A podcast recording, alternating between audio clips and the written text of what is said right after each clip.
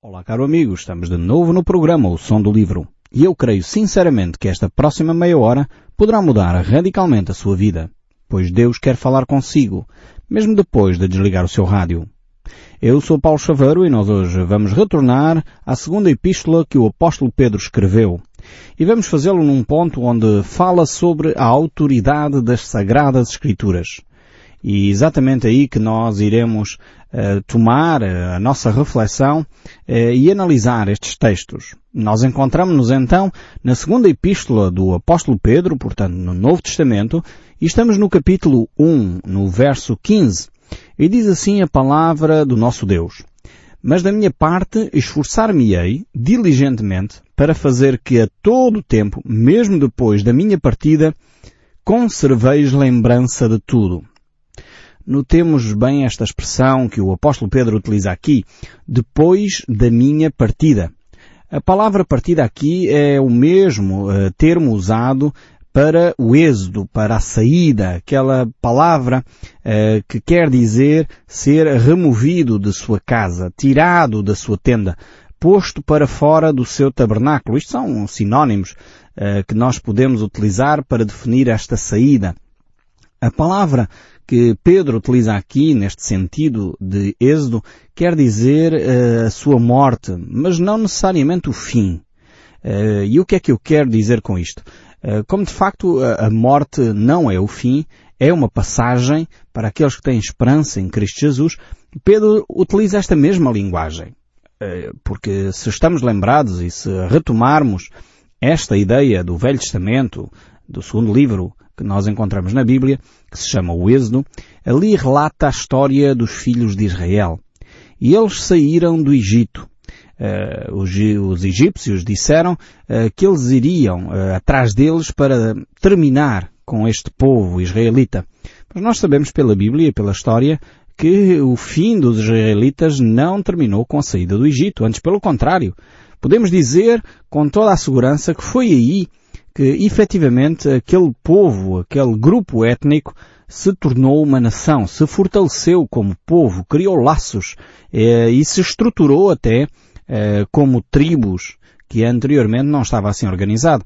Então podemos dizer que o êxodo para a nação de Israel foi efetivamente um começo, foi efetivamente um recomeçar e o afirmar de uma novidade de vida. Então, nesse sentido, o êxodo não é um fim, mas um começo. Uh, e aqui o apóstolo Pedro utiliza esta mesma expressão para efetivamente reafirmar que a morte, a sua partida uh, do nosso meio, não era o fim uh, da sua vida, mas o recomeço de uma novidade de vida. Depois temos aqui uma outra expressão extremamente interessante neste verso 15, que é conservais lembrança de tudo. O apóstolo começa por dizer, e vamos eh, reler aqui o texto bíblico que nós estamos a utilizar, este texto de 2 Pedro 1, verso 15, que diz, Mas da minha parte esforcei-me diligentemente para fazer a que a todo o tempo, mesmo depois da minha partida, conserveis lembrança de tudo. Eh, o apóstolo está a falar da sua partida, portanto da sua morte, e ele deseja que, apesar da sua morte, eh, as pessoas possam recordar os ensinos que ele deixou. E isto é o que Pedro está efetivamente aqui a dizer. Ele está a valorizar a importância das Sagradas Escrituras. Há, há algumas uh, vertentes do cristianismo não evangélico que usam de facto esta passagem até para defender eh, uma certa oração ao apóstolo Pedro, para defender que se façam orações àqueles que partiram, aos santos, eh, que se possam fazer orações às pessoas que foram muito importantes no cristianismo. Mas eu quero dizer com todas as letras que de facto não é isso que o apóstolo Pedro está aqui a falar. Ele está assim a dizer que devíamos lembrar os ensinos uh, que ele deixou e esse é efetivamente um dos grandes ministérios do Espírito Santo. O Espírito Santo veio para nos fazer relembrar todos os ensinos de Jesus Cristo. E os apóstolos, de alguma forma, estavam uh, a seguir esse princípio.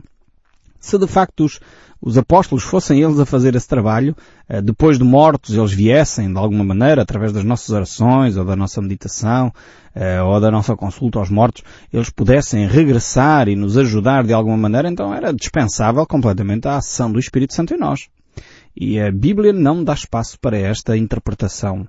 Não é possível, de facto, aqueles que morreram uma vez voltarem ou intercederem por nós de alguma maneira. Só Jesus Cristo tem esse papel, só o Espírito Santo tem esse papel e nós encontramos isso de uma forma muito clara no livro de Romanos em que o Espírito Santo intercede por nós com gemidos inexprimíveis. O próprio Senhor Jesus Cristo está na presença de Deus Pai, à sua direita, intercedendo por cada um de nós. Textos bíblicos muito claros sobre aqueles a quem nós devemos dirigir as nossas orações. E nunca nas Escrituras, nem mesmo este texto que acabamos de ler, uh, deixa margem para nós pensarmos que Pedro ou Paulo ou qualquer outra figura da história do cristianismo possa de alguma forma uh, receber as nossas orações e a partir daí fazer alguma coisa com elas. Esta mentalidade de que temos que recorrer ao apóstolo Pedro para eventualmente o apóstolo Pedro falar com Jesus Cristo ou recorrer a Maria para Maria falar com Jesus Cristo, esta mentalidade é uma mentalidade burocrática muito característica do nosso povo. Nós gostamos da burocracia, gostamos de, dos gabinetes e das subcomissões e ter que ter o subchefe de não sei o quê. E é assim que infelizmente funciona uh, as nossas instituições públicas, cheios de gabinetes, cheios de subcomissões, uh, cheios de departamentos que poderiam facilmente ser supridos, suprimidos uh, e, e, realmente ser alterados por uma, uma agilidade maior. E a nossa fé às vezes parece o sistema uh, público do nosso país, cheio de burocracia. Para nós nos dirigirmos ao Pai, então temos que passar por uma certa hierarquia de santos e de, de personalidades e a partir daí fazer orações a essas personalidades que por sua vez farão a não sei quem, que por sua vez irá fazer a não sei quem e finalmente a Jesus Cristo que por sua vez eventualmente irá fazer a Deus Pai. Não é este de todo o ensino das Escrituras. A Bíblia é muito clara que o único mediador entre Deus e o homem é Jesus Cristo. A Bíblia é muito clara e foi o próprio Senhor Jesus Cristo que nos ensinou que nós deveríamos dirigir-nos ao Pai em nome de Jesus. E é curioso que até a própria Maria, quando Jesus iniciou o seu ministério, ela disse, fazei tudo o que ele disser. Então eu acho que aqui sim deveríamos seguir o conselho de Maria e fazer tudo o que Jesus nos diz e neste caso concreto começar a dirigir as nossas orações ao Pai em nome de Jesus. O livro de Hebreus é ainda muito claro também sobre esta matéria quando ele diz que nós devemos entrar com ousadia no trono de graça. E isto porquê?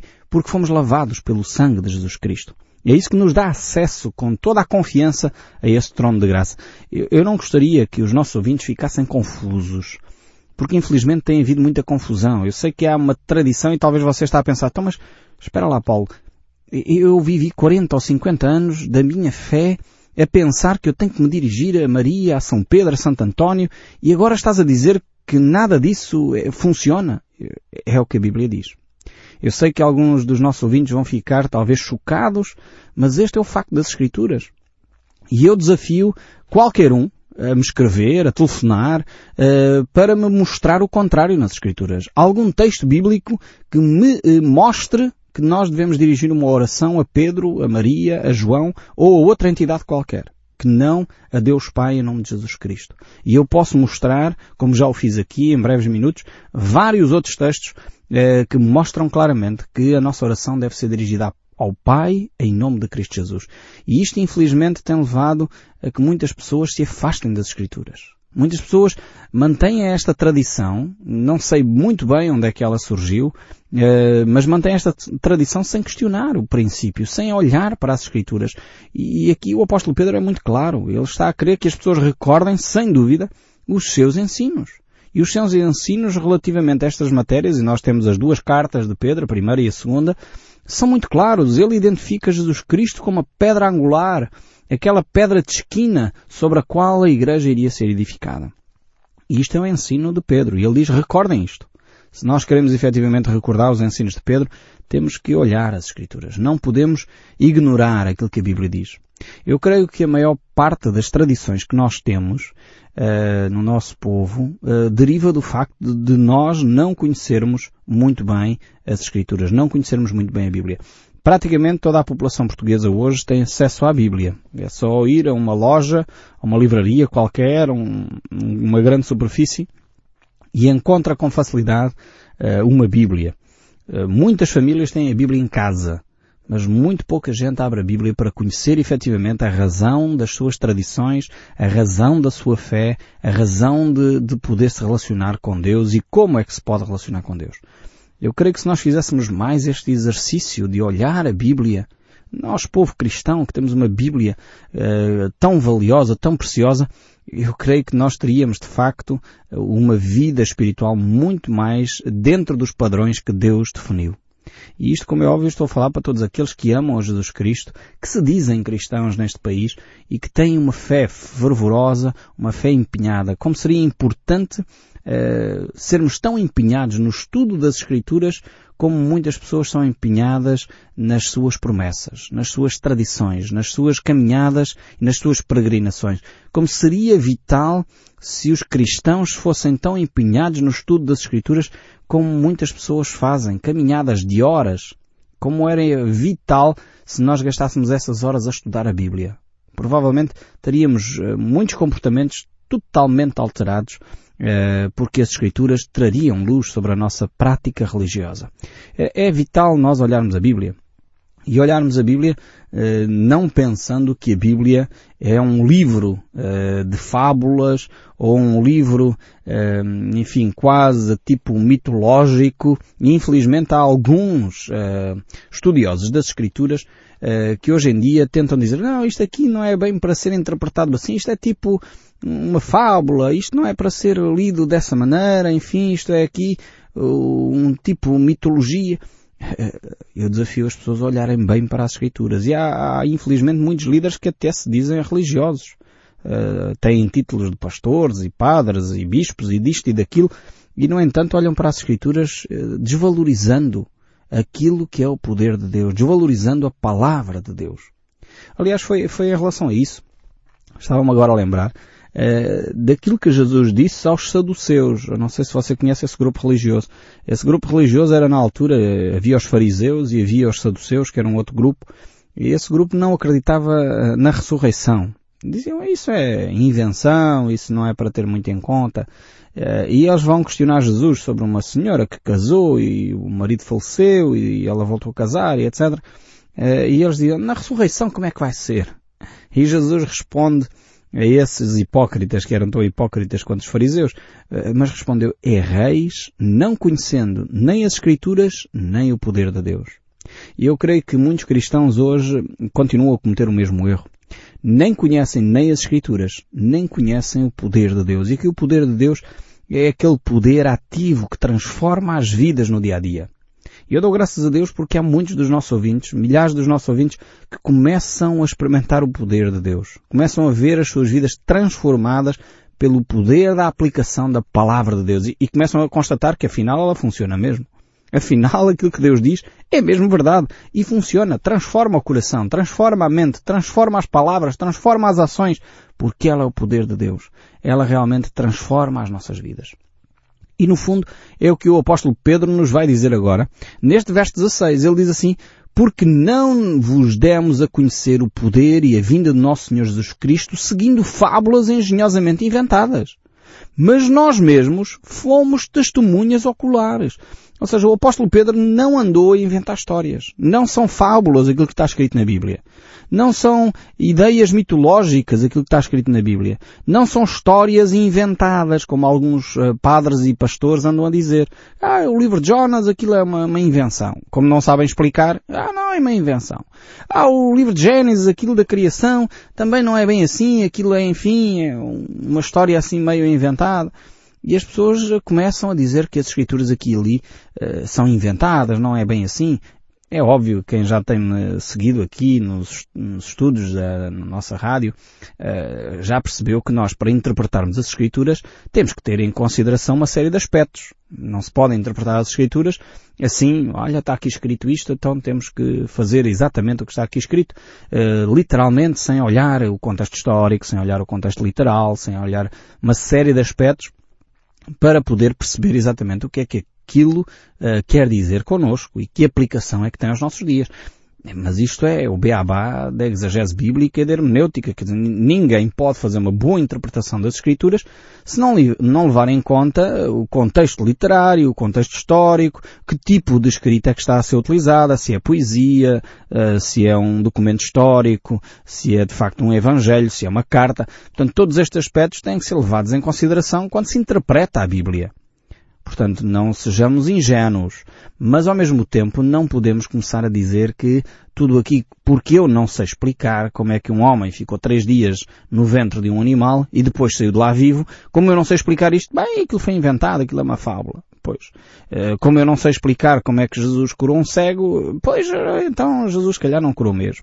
Como eu não sei explicar uma série de fenómenos porque são milagres, porque senão não seriam milagres, eh, seriam situações naturais e normais, como não sabemos explicar, então derivamos para dar uma outra explicação meramente humana e, no fundo, manifestando a nossa ignorância quanto ao poder de Deus e quanto às Escrituras. Então é necessário ouvirmos a voz do apóstolo Pedro. Ele não inventou nada. Ele viu com os seus próprios olhos. Ele é uma testemunha ocular. É alguém que esteve na presença de Deus e por isso mesmo a Bíblia não é um livro de fábulas, a Bíblia não é um livro de ficção, a Bíblia não é um livro de histórias para entreter as pessoas, a Bíblia é a revelação de Deus para o homem, para que o homem conheça quem Deus é. É, há pouco tempo estava a ler um livro e a autora dizia a certa altura, a Bíblia não foi escrita para lembrar Deus das coisas que Ele fez ou da, daquilo que Ele é, porque Deus não tem falhas de memória como nós. A Bíblia não é um diário de Deus para se recordar daquilo que Ele fez há milhares de anos. Não. A Bíblia é a história de Deus para o homem, para nós sabermos quem Deus é, o caráter deste Deus, o amor deste Deus, a bondade deste Deus, como ele tem cuidado do seu povo por séculos e séculos até que ele age para chamar a atenção e para repreender um povo. E este é, é o facto das Escrituras estarem nas nossas mãos. E é por isso mesmo que o apóstolo Pedro aqui nos desafia a, perceber este fenómeno. E este fenómeno é uh, o que ele viu. Ele presenciou a majestade de Deus. Ele teve o privilégio de conviver com Cristo. E foi exatamente nesse momento uh, que Pedro uh, se apercebeu uh, da majestade de Cristo quando ele viu Jesus num monte transformado. Ele diz isso mesmo, pois ele recebeu da parte de Deus Pai honra e glória quando pela glória excelsa lhe foi enviada a seguinte voz, este é o meu filho amado em quem me comprazo. Ora, esta voz vinda do céu, nós a ouvimos quando estávamos com ele no monte. Não há aqui dúvidas. Pedro não vai dizer, bem, eu soube que, ouvi dizer que não sei o quê. Não, não, eu ouvi diretamente, eu vi, eu presenciei estes fenómenos. Portanto, não há aqui ilusionismos, não há aqui situações uh, que eventualmente percebi mal, de alguém que me disse de outra forma. Não, eu presenciei. E isso está relatado no Evangelho. O Evangelho de São Mateus, capítulo 16, o verso 28 diz, E em verdade vos digo que alguns que aqui se encontram de maneira nenhuma passarão pela morte até que vejam vir o Filho do Homem no seu reino. E aqui Jesus Cristo claramente se referia ao que iria acontecer logo logo a seguir, no Evangelho de São Mateus, logo no verso a seguir, o capítulo 17, verso 1, em que o apóstolo Pedro, João e Tiago presenciaram a transfiguração de Jesus naquele monte. E diz o, verso 2 deste capítulo 17 de Mateus, e foi transfigurado diante deles e o seu rosto resplandecia como sol, e as suas vestes tornaram-se brancas como a luz. E ali estavam Moisés, Elias e Jesus Cristo e os três apóstolos, que representariam não só os uh, fiéis que já haviam morrido antes da nova aliança, portanto os fiéis que viviam na velha aliança, mas também, através dos três apóstolos, representavam os fiéis da nova aliança. E ali naquele monte, de alguma forma, se aliou ali a velha e a nova aliança, o reino de Jesus Cristo. Uh, porque Deus, de facto, é um Deus de vivos e não um Deus de mortos. Foi o que o próprio Senhor Jesus Cristo nos disse quando ele falava a respeito de Abraão também. Então temos aqui um Deus que age em nosso favor. E diz o verso 19, temos assim tanto mais confirmada a palavra profética e fazeis bem em atendê-la, como a uma candeia que brilha em lugar tenebroso, até que o dia clareie e a estrela da alva nasça em vossos corações. Notem bem estas expressões aqui uh, do apóstolo Pedro, confirmada a palavra profética, ou seja, havia sido proclamado eventos futuros acerca de Jesus Cristo e ele estava a confirmar exatamente essas declarações proféticas da parte de Deus. E Pedro realmente eh, teve o privilégio de ver a confirmação destas profecias na pessoa de Jesus Cristo. E ele estava a desafiar as pessoas a estarem atentas porque o dia estava a clarear. A estrela da alva já havia nascido. A estrela da alva era o próprio Senhor Jesus Cristo e é preciso que ela nasça efetivamente nos nossos corações. Por isso Jesus se identifica como sendo a luz do mundo. Eu sou a luz do mundo, disse Jesus Cristo. Ele é essa luz que pode iluminar as nossas vidas, se nós permitirmos. O verso 20 ainda nos diz, sabendo primeiramente isto, que nenhuma profecia da Escritura provém de particular elucidação. Aqui é, é extremamente importante. É preciso, em primeiro lugar, nós sabermos. Eh, estarmos eh, conscientes, estarmos inteirados daquilo que é as Escrituras. Por isso, sabendo primeiramente isto, que nenhuma profecia das Escrituras provém de particular elucidação. Isto quer dizer, no fundo, que as Escrituras não foram invenções dos homens. Aliás, se nós olharmos para a Bíblia e tivermos em consideração que ela foi escrita por mais de 40 autores, foi escrita por mais de um período de 1500 anos, e analisarmos as escrituras, vamos perceber uma coerência interna, e eu penso que vocês que têm acompanhado os programas diariamente uh, têm já entendido isto, uma coerência interna entre os diferentes autores, entre os diferentes, uh, as diferentes épocas, continua a ser o mesmo Deus. Aquilo que a Bíblia diz, Deus é o mesmo ontem, hoje e eternamente, é um facto nas Escrituras. Apesar da diferença de épocas, apesar da diferença de contextos, apesar uh, dos diferentes autores das educações, como vimos há pouco tempo, uh, alguns que eram uh, agricultores, outros eram pescadores, outros eram catedráticos, outros eram sacerdotes, outros eram pessoas que, que viviam na corte. Enfim, havia de tudo e todos esses autores escreveram na Bíblia. No entanto, vemos uma coerência tremenda nas Escrituras. E isto revela-nos efetivamente que ela é a palavra de Deus para o homem. E por isso mesmo nós devemos permitir que esta luz da palavra de Deus brilhe nos nossos corações. Deixemos-nos iluminar pela luz de Cristo e abramos os nossos olhos para a revelação que Deus tem para cada um de nós. Nós hoje vamos ficar por aqui e eu espero sinceramente que o som deste livro continue a falar consigo, mesmo depois de desligar o seu rádio. Que Deus o abençoe ricamente e até ao próximo programa.